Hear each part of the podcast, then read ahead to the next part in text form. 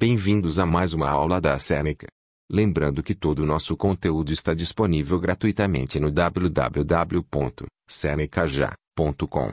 Acessem. Hoje vamos falar sobre trabalho.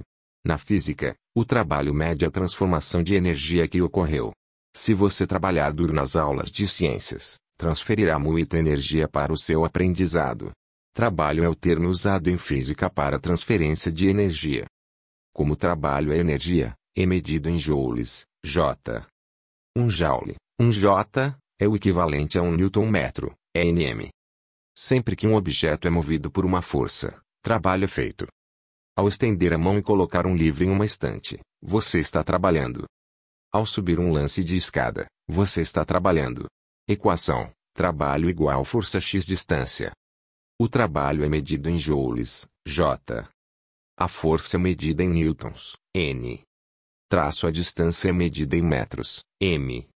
Se você chutar uma bola a 3 metros de distância, com uma força de 3n, qual é o trabalho?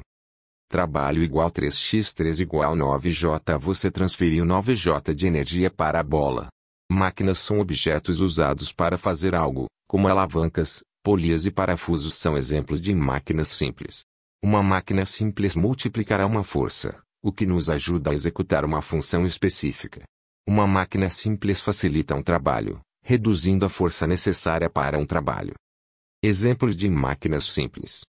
Planos inclinados. Uma rampa facilita o movimento de objetos mais altos.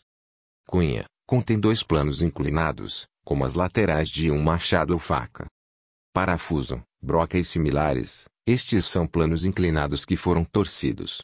Outros exemplos. Roda e eixo. Pode ser uma roda tradicional com uma pequena haste no meio. Alavancas. Use uma força para mover uma carga como uma maçaneta da porta, carrinho de mão ou interruptor de luz.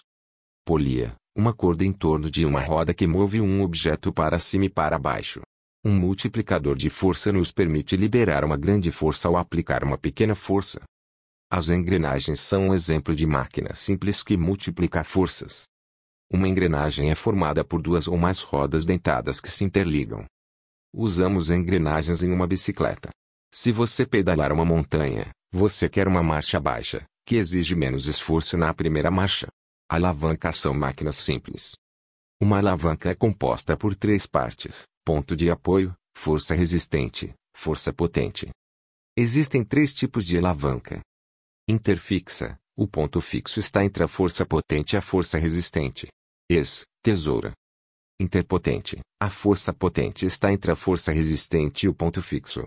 Ex, pinça. Interresistente. A força resistente está entre a força potente e o ponto fixo. Ex, carrinho de mão. Chegamos ao final desse episódio. Lembrando que tem muito mais conteúdo, exemplos e exercícios gratuitos disponíveis no www.senecaja.com. Até mais.